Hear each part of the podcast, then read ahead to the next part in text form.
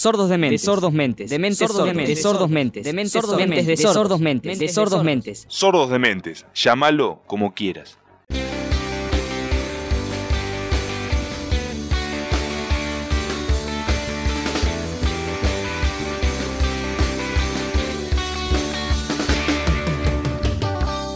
Hola, ¿cómo están? Les damos la bienvenida al quinto episodio de Sordos de Mentes. En esta ocasión con la compañía de un protagonista del arte y la cultura de la ciudad de La Plata. Del otro lado de la pantalla está Martín Mendivil, quien es actor, gestor de la Mercería Teatro e integrante de la red multicultural platense. Con él vamos a abordar las problemáticas que desde hace años vive el sector, profundizadas en este momento de pandemia. Pero antes de darle paso a nuestro invitado, les comento que nos pueden encontrar en Instagram y Facebook como sordos de mentes. Ahora sí, sin más preámbulos, nos metemos de lleno en el capítulo de hoy.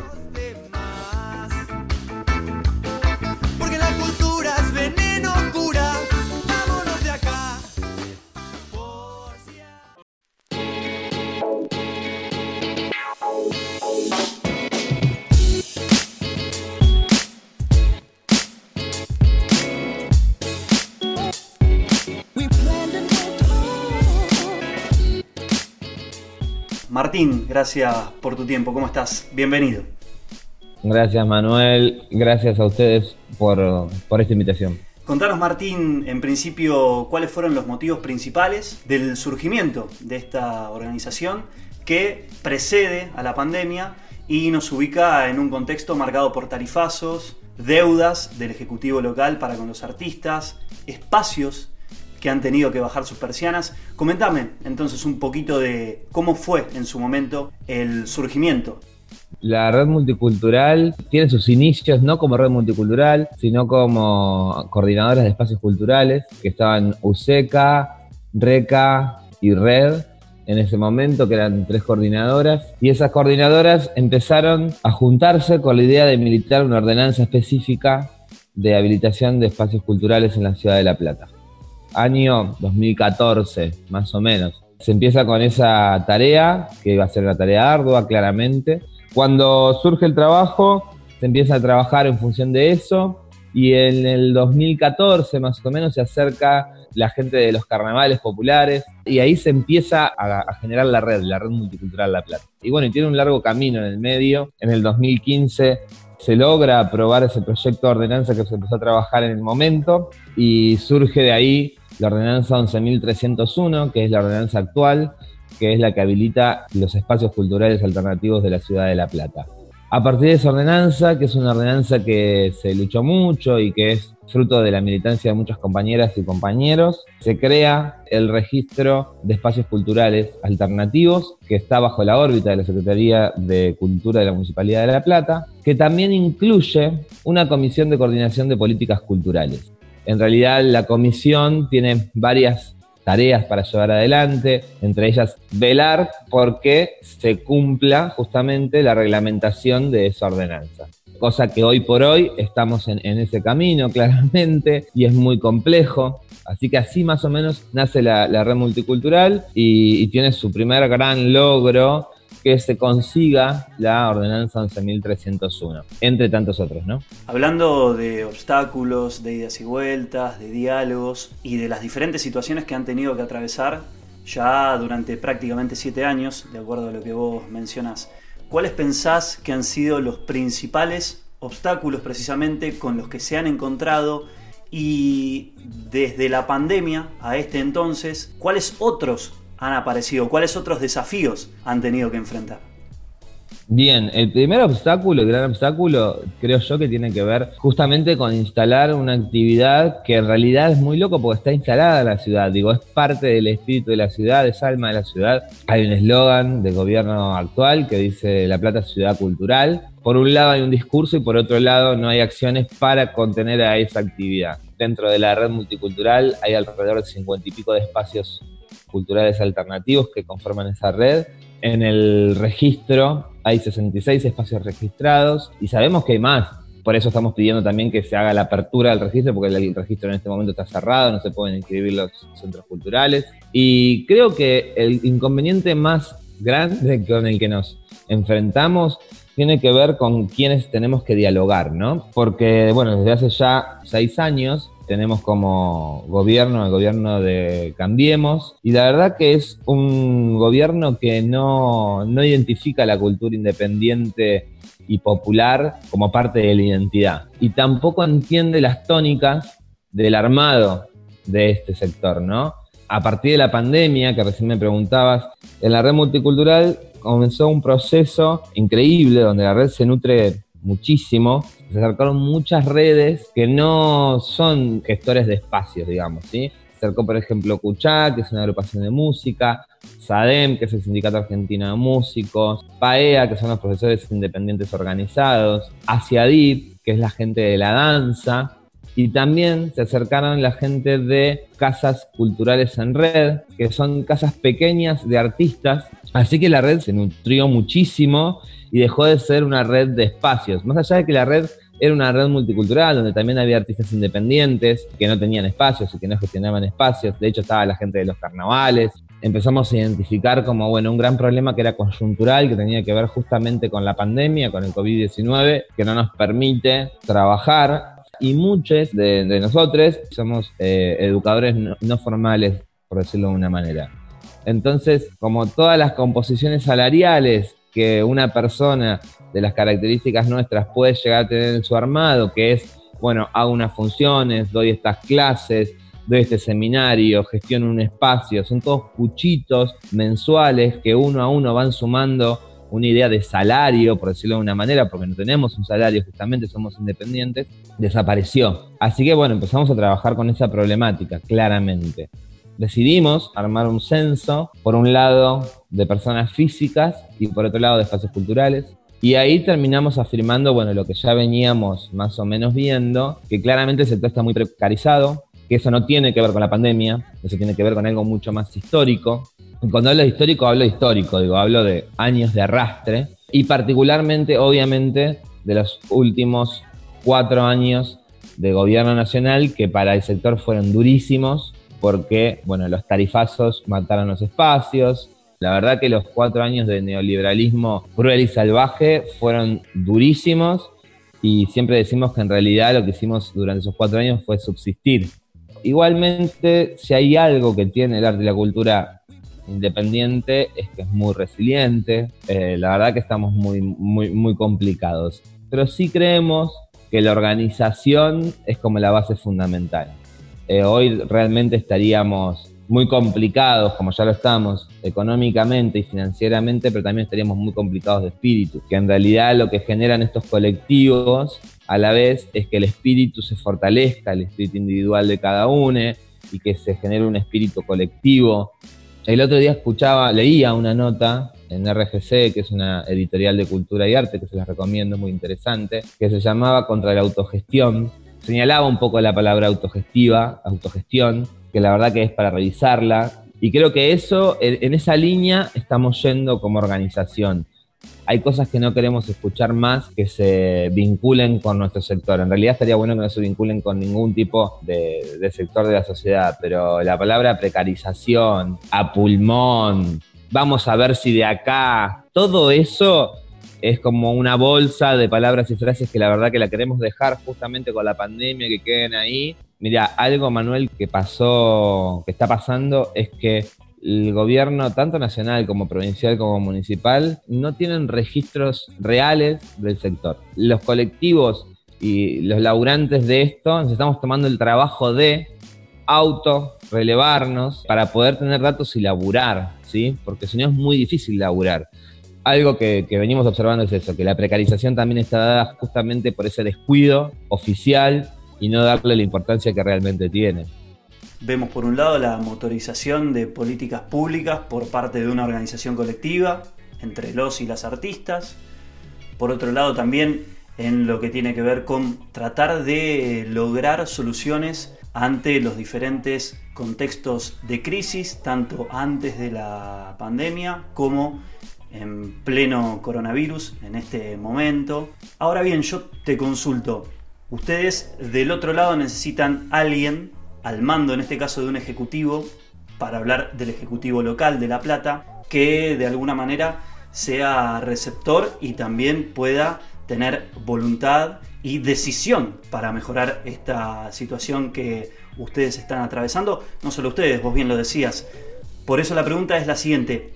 ¿Ha propuesto algo la Secretaría de Cultura y Educación, encabezada por Martiniano Ferrer Picado, sobre la carta abierta que ustedes presentaron, en la que piden, obviamente, por la emergencia cultural en la ciudad? La carta abierta yo creo que verla la han visto seguramente. Está rondando aún la carta abierta. La verdad es que las respuestas, no hay respuestas en realidad, pero porque tampoco hay un espíritu de la escucha. No, está eso instalado, ¿no? Entender que uno como funcionario justamente está para laburar para los sectores y que cuando aparte no venís del sector, que es el caso de Martiniano Ferrepicado, que no conoce el sector porque lo desconoce, porque Martiniano es contador, más complejo aún, es decir, más tenés que acercarte para ver de qué va a donde vos estás laburando, ¿no? Porque si no es muy complejo saber cuáles son las decisiones que vos tenés que tomar, cómo tenés que ejecutar ciertas cuestiones. Esas ganas de no están. Una, yo creo que la práctica no la tienen internalizada y otra que creo que no hay interés en el sector particularmente, ¿sí? Es un sector que está señalado, es un sector que se maneja con prejuicios viejísimos, antiquísimos, no nos identifican como laburantes, que somos laburantes, porque digo, muchos de nosotros, la gran mayoría de nosotros, vivimos de esto. Y en el caso de lo que pasa con el funcionario, con los funcionarios municipales, pasa eso, no, no, no hay ganas, no hay ganas de escuchar, cuando se habla de diálogo, digo, el diálogo es mucho más que escuchar. Ellos igual no quieren ni escuchar. Pero cuando se habla de diálogo es mucho más que escuchar. Es escuchar al otro y, empezar a intercambiar.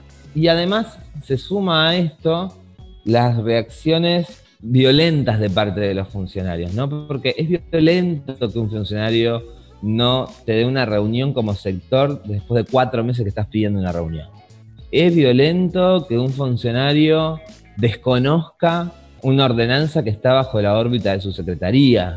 Porque uno se pregunta, ¿y para qué estás acá? Las prácticas justamente de esta gente son las más feas de la política. Ahora que se presentó el proyecto de emergencia cultural, trabaron todo. Y en el Consejo Deliberante está pasando esto, no con la emergencia cultural, está pasando esto con montones de proyectos que no vienen de su lado. Esos proyectos son proyectos que están pensados para la sociedad toda. Y bueno, y mientras tanto, ¿qué pasa? Hay una decisión de un gobierno de dormir esos expedientes. Entonces, eso justamente no es hacer políticas. Ahora bien, ante el panorama desolador, ustedes, vos mencionabas, han presentado este proyecto de ordenanza para decretar la emergencia cultural.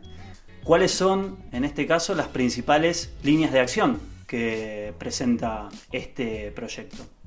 Hay cosas que son muy interesantes del proyecto, como por ejemplo que se cree un fondo para la cultura en emergencia, que esté dado para el redireccionamiento del presupuesto 2020 de cultura, más los fondos de ASTAP, que es el plan de asistencia a los sectores afectados por la pandemia, que es en realidad un programa de provincia de Buenos Aires, y esos recursos bajan a los municipios y los administran los municipios. Habla, por ejemplo, de que se retomen ciertos proyectos que eran presenciales, que se pasen a la virtualidad, como la comedia municipal, que en realidad no es una comedia municipal, es un concurso de obras, la comedia municipal en La Plata no existe hace años. El ciclo de teatro independiente. Habla de que en los eventos grandes de aniversario de la ciudad y demás, durante lo que dure la pandemia o saliendo de la pandemia, se apoyan en los artistas locales. Genera una mesa de diálogo completa con todo el sector, más un representante del intendente, más la Secretaría de Cultura, más el Consejo Deliberante, entre otras tantas cosas. Bueno, habla del alcance alimentario del sector para aquellos que más lo necesitan. Ahí hay, un tema. Hay muchos compañeros que hoy no tienen que morfar. La ordenanza, la verdad, que es bastante completa. Aparte, de lo que tuvo de copado la ordenanza es que justamente se armó entre todos los sectores. Sí hubo una toma de decisión de una de las consejeras del Frente de Todos, de Ana Castañeto, que tomó el mando y empezó a escribir como la ordenanza. Nos juntamos con el bloque, la verdad que agradecemos un montón la apertura a la escucha del bloque y llegó con la voluntad de todos a presentarse, digamos. Así que el proyecto es súper representativo del sector. Lo que me parece que tenemos que pensar de acá a futuro, la sociedad toda, digo, quien sea artista, quien no lo sea, a lo largo de la charla repetiste que este tipo de carencias y estas situaciones de desigualdad se están generando en un montón de ámbitos que no solo tienen que ver con la cultura. Y entonces decía, en vistas a futuro, esto de repensar las nuevas lógicas, las nuevas modalidades. Digo, en tu caso, vos como actor, como gestor de un espacio teatral y también como parte de esta organización, ¿sobre qué parámetros pensás que se debe pensar la famosa nueva normalidad en cuanto a condiciones laborales? Vos hablabas de compañeros y compañeras que hoy no tienen para comer, en cuanto al acceso a la tecnología también, ¿Tenés alguna idea sobre esta cuestión? Yo soy uno de los convencidos de que como un día nos dijeron se tienen que cerrar en casa, un día nos van a decir pueden salir. Lo que sí tenemos que asegurarnos es justamente no volver a esas palabras que decía hoy, ¿no?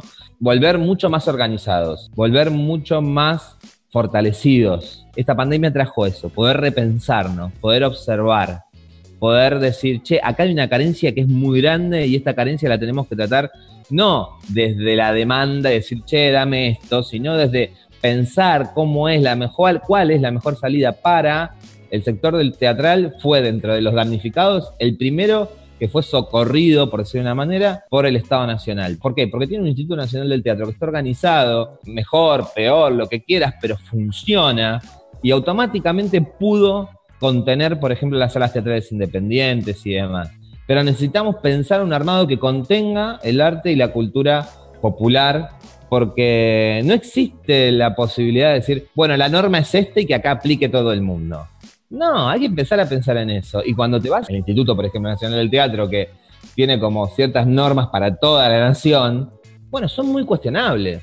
Porque no es lo mismo Salta que la provincia de Buenos Aires. Porque no es lo mismo la ciudad autónoma de Buenos Aires que Neuquén. No son lo mismo tienen sus particularidades, su identidad, sus armados. Ahí está la diversidad de este país que tenemos, ¿no? Pero también entendemos nosotros si no somos nosotros los que damos cuenta de eso, nadie lo va a hacer. Con trabajo y organización se puede. De hecho, en pandemia ha habido logros muy palpables, concretos, de organizaciones de este tipo. Esto quiero destacarlo, hay diálogo en la provincia de Buenos Aires y hay diálogo a nivel nacional. Hoy los funcionarios de Nación tienen sus teléfonos abiertos, los podés llamar por teléfono. Decimos eso como también decimos que estamos observando que provincia viene atrasada en ciertas cuestiones que tienen que ver con contener el sector. Hay algo que estamos armando y pensando y ya empezamos a dialogar con ciertos legisladores provinciales y demás, que es pedir la emergencia cultural en la provincia de Buenos Aires, porque sentimos que esto no es solamente platense, que esto es mucho más grande. Por eso cuando, por ejemplo, Martiniano Ferrer Picado se atreve a decir que el proyecto de emergencia cultural responde a una opereta política, la verdad que uno se siente como estás desconociendo totalmente la cuestión. No es una opereta política, es la realidad de lo que sucede en un sector. Pensaba Martín también que no solo es fundamental el trabajo colectivo en este caso por la posibilidad de plantear, como decía anteriormente, políticas públicas, por lo menos de pelear estos espacios, estos lugares, estos derechos, sino que también me tomo de una palabra tuya, que dijiste en algún momento algo sobre que el espíritu esté lo mejor posible, y pienso también en lo afectivo, qué importante que exista este tipo de organizaciones colectivas en un momento como este y cuando lo superemos. Totalmente. Hay algo de sentirse contenido con el par que es impagable. Y la verdad que a ese nivel, digo, el contenernos está buenísimo, es sumamente necesario, escuchar al otro está buenísimo. Es muy importante el tema de la contención colectiva. Nos hemos hecho amigos virtuales, pero bueno, pasa eso, ¿no? Y entonces el WhatsAppeo, el... la verdad que eso está buenísimo como tónica de laburo. Martín, gracias, muchas gracias de verdad. Ha sido un placer hablar con vos en esta entrevista para Sordos de Mentes y obviamente conocer en profundidad el trabajo que han llevado a cabo desde antes de la pandemia y sobre todo ahora en este contexto tan difícil que, estamos viviendo todos. Si te parece también, decinos dónde el vecino o la vecina que nos está escuchando puede encontrarlos y más allá de apoyar la carta abierta, tal vez conocer qué es lo que están haciendo, los diferentes culturazos virtuales. Bien, eh, bueno, no, gracias a Sordo de Mente, gracias a ustedes por haberse acercado copada la entrevista y el tiempo así como de charla está buenísimo. Nosotros nos juntamos todos los martes en asamblea con la red multicultural, en asamblea virtual, así que cualquiera que, sea parte del arte y la cultura y que se quiera acercar a la red multicultural está más que invitada. Y después nos pueden encontrar en nuestras redes, en Facebook, en Instagram y en Twitter como Red Multicultural, LP. Eh, retomamos lo que era el culturazo que era en realidad en vivo en Plaza Morena y demás. Eh, y ahora son los culturazos virtuales, ya hicimos la cuarta edición y a la vez un ciclo de vivos de Instagram que se llama Semana Urgente, todos los viernes a las 18 horas, donde vamos actualizando la información, ya que va cambiando constantemente, y sumando a invitados o invitadas bueno, y así constantemente cada semana vamos renovando, así que se pueden acercar a nuestro Instagram, a nuestro Facebook y a nuestro Twitter y también mandarnos y preguntarnos lo que quieran porque estamos todo el tiempo en las redes ahí atentos. Martín, nuevamente gracias. Abrazo grande a la distancia. Gracias, Manuel.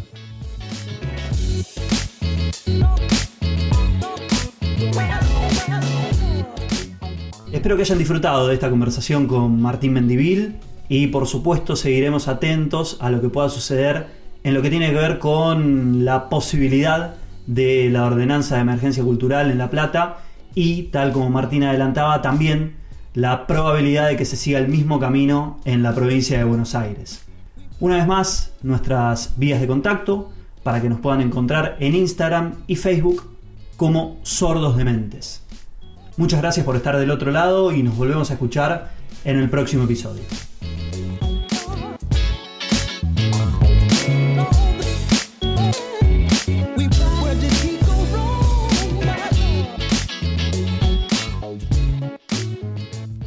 Sordos de Mente, un programa de loco, de.